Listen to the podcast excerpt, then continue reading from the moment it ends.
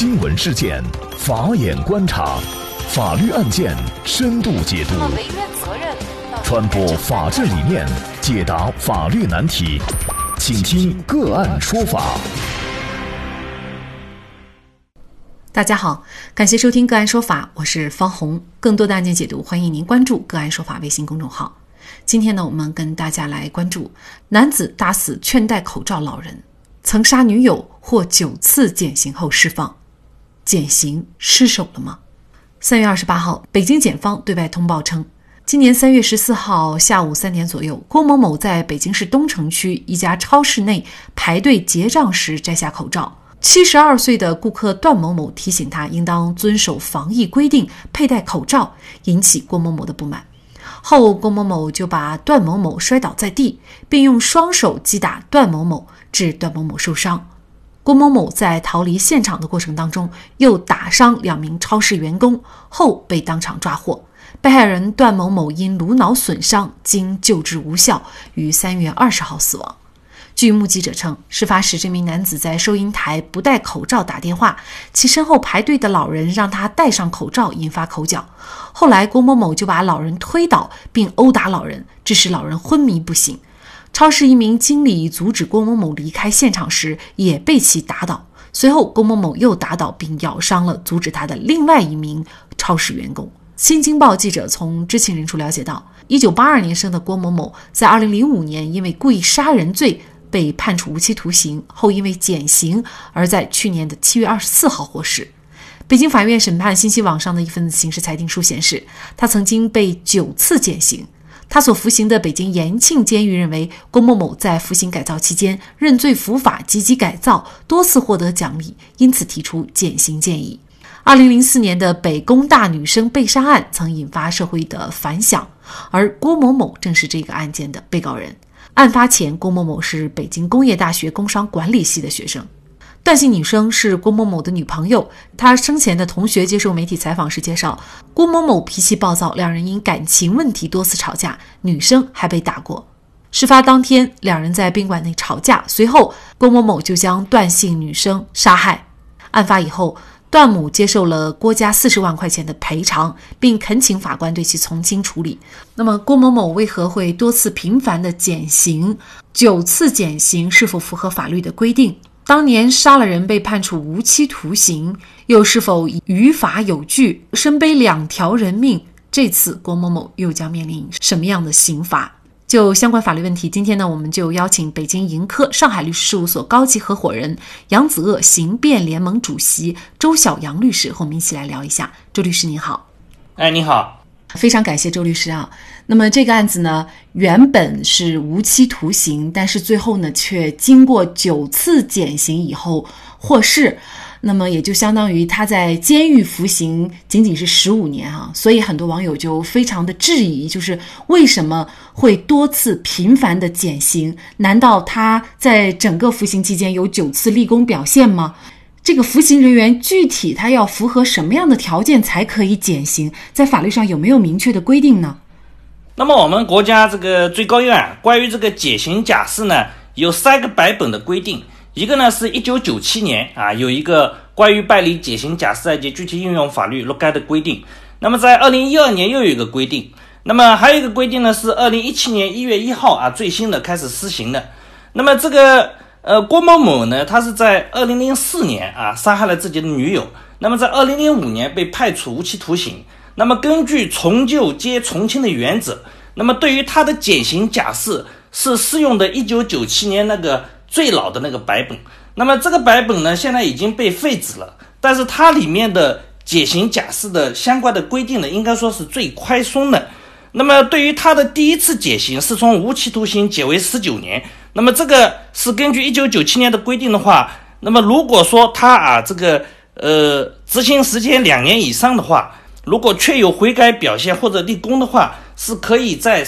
减到十八到二十年，所以他是减为了十九年，所以还是符合这个规定的。那么对于这个一九九七年那个规定的话，对被判处十年以上有期徒刑的，如果这个确有悔改表现或者立功的，可以减刑到两到三年的。那么他后面的八次减刑的话，这个间隔都是一年，减的刑期是在这个呃十个月、十一个月、一年啊，所以从这个规范上来看的话，还是啊没有这个超出这个范围。但是呢，这个确有悔改表现啊，怎么去评估的问题？那么目前啊，他这个刚刚释放之后啊，又犯了这么恶性的这个故意伤害致人死亡案件，那么可以说戾气完全没有化解，也也没有悔改好。那么也就是说啊，在这个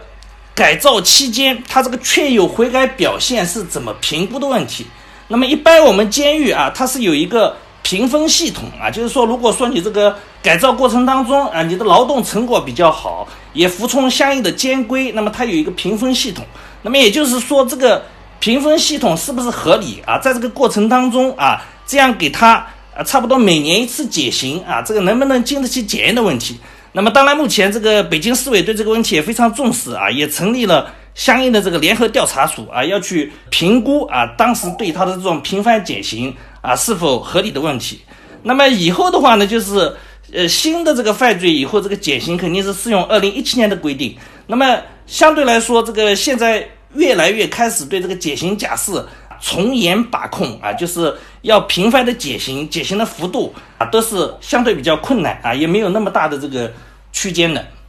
嗯，在次数上有限制吗？啊，在次数上没有限制。但是它这个间隔的这个期间，一次减刑的幅度，那么从这个二零零七年这个施行的这个规定的话，相对说是非常严格的。嗯，那这个严格主要体现在哪方面呢？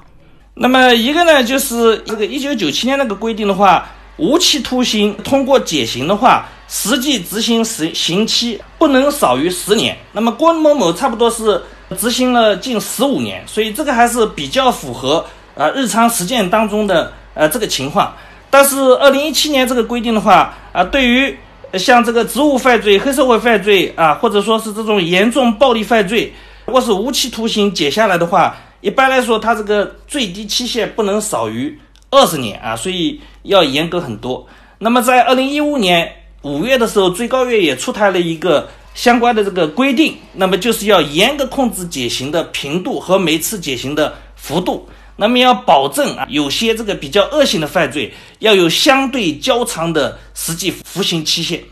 咱们网友啊质疑说，他难道有九次立功吗？其实法律上并不是说只有对于立功的情况才可以减刑，有悔改的情况也可以减刑，而且对于悔改的标准在适用的过程当中，相对来说可能。并不是那么严格，或者是说呢，可能也没有一个非常完全统一的这个标准，所以在实践当中可能就会出现这样的一种情况啊。这个案件当中还有一点呢，也是大家提出质疑的，就是当年他把自己的女朋友杀死了，然后呢，就因为赔偿了四十万就从轻处理了嘛。因为在中国人这个传统观念当中啊，应该就是以命偿命啊，杀人就要偿命，但是他是获得了一个无期徒刑。那么甚至有人还说这女孩。的父母有什么资格就替死了的人决定和解，然后收钱？您怎么看当年的这个判决呢？那么当年这个判决呢，一个确实是他赔了四十万，获得了谅解。那么还有呢，他是有一个自首情节啊，所以我认为当年这个判决判成无期徒刑是没有什么问题的。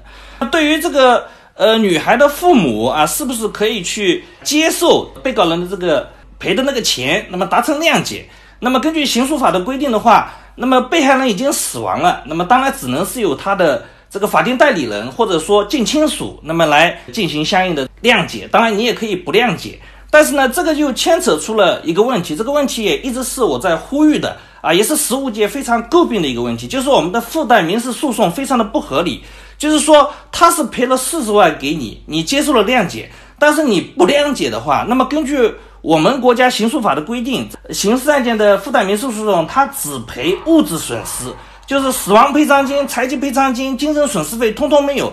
大概是赔一些交通费这样的杂费，再加一个丧葬费，只能三万块钱以下。郭某某当年他是赔了四十万，应该这个金额很高了啊，所以是达成了谅解。这个暴露出来，附带民事诉讼又有一个非常这个引起需要反思的一个案例啊，包括像前几年的。聂李强案，他性侵啊，这个未成年姐妹一双姐妹，导致了一死一重伤的这么严重的后果。一审是判处了死刑，但是二审的时候他做出了九十万的赔偿，那么就二审就改判给他保命，改成死缓了。当时也是引起了非常大的舆论的哗然。那么这个案件也是存在这样的一个情况啊，就是他赔偿了四十万，确实跟我们国家附带民事诉讼，他只赔物质损失。就是如果说你不接受谅解，那么只能拿一个丧葬费。但是你如果谅解的话，给四十万，那么你就要接受他可能不会判死刑的这样一种结果啊。这个是反映出来我们的法律制度设计上存在相应的缺陷。很多人啊，包括我一直都在呼吁啊，希望这个案件出来能够啊引起大家的反思，能够把这一块给这个进行相应的调整。所以可能也就引发另外一个问题，就是如果你犯罪嫌疑人或者是被告人，你有足够的钱，那有就有可能会买到自己的命，就是我们所谓的打引号的花钱买命的一个问题哈。而且呢，这个可能也使得受害一方就显得特别被动。也就是说，我如果不想要钱，那我就可能得到一个刑事上的更加严格的追究。但是如果我想得到我能够接受的一个赔偿的话，在追究这个被告人方面，可能就要不会那么的严厉了，还是有冲突。那实践当中确实存在着这样的一个弊病。刚出狱哈，就把老人打死了，第二次的第二条人命，他有可能会面临一个什么样的刑罚呢？对不？他第二次这个行为的话，当然是触犯了刑法上的故意伤害罪啊，致人死亡，情节非常恶劣，而且是在疫情期间，人家只是提醒你要戴上口罩，那么他就上去殴打他人，显示出他的戾气非常之重，在逃跑的过程当中还打伤了两名员工啊，其中有一名员工还把他给咬伤了。那么是情节非常恶劣的。根据刑法规定的话，故意伤害致人死亡是要处十年以上有期徒刑、无期徒刑啊，或者死刑，并且的话，他是去年刚刚释放。那么在五年以内啊，又犯这样的重罪啊，所以是属于累犯，应当从重处罚啊。所以我认为他这次的对他的刑罚的那个处罚一定会非常严厉啊，应当是在无期徒刑或者死刑这两个刑期之间来进行判决。其实呢，这个减刑制度啊，它的初衷是鼓励，就是服刑人员呢能够遵守这个监狱的相关的规定，然后呢能够改过自新。但是现在看来呢，还有之前的，比如说大家也跟孙小果案联系在一起，那么所以呢就反思这个减刑制度以及在。监狱当中改过的教育是个失败的教育，因为其实还有之前在北京也是发生一个韩磊案件，就是他把女婴摔死了。之前呢，他也是身上背有无期徒刑，还有行政拘留等等这样的一个案底哈。在反思减刑的过程当中，我们还需要反思的就是监狱的这个改造教育能不能够经得起考验，具体尤其对于减刑的标准又应不应该。重新的纳入一个全新的一个考量，这或许也是这个案件值得我们反思的地方啊。是的，就是这个监狱的这个评分系统啊，它怎么来评价一个人确实有悔改表现？怎么才能真正的啊通过这个？监狱的改造来化解他的戾气啊，因为从这个案件的话可以看出，这个郭某某的戾气非常之严重，就是通过这么多年的改造，他的戾气完全没有能够化解掉啊，这个是需要去反思啊，对这个监狱的这个评价系统、评分系统啊进行相应的完善。我曾经多次采访过监狱的服刑人员，还有狱警，那我发现服刑人员在监狱期间的表现和家庭社会的支持其实是密不可分的。当家人放弃他们，长时间不来探望他们的时候，他们就会表现得比较消极；而被家人们给予更多关怀的服刑人员，则会表现得比较乐观，并且能够更好地参与改造。另外，服刑人员回归社会以后，家庭社会的接纳程度也一定程度上决定着他们的心态。有人说，世界上最难的工程就是改造人的内心世界；也有人说，不应该是改造人，而应该是唤醒人。总之，对服刑人员的再教育确实是一项系统工程，需要我们共同努力。好，在这里再一次感谢北京盈科上海律师事务所高级合伙人、扬子鳄刑辩联盟主席周晓阳律师。那另外呢，我们也要跟大家说，我们本周五晚上的。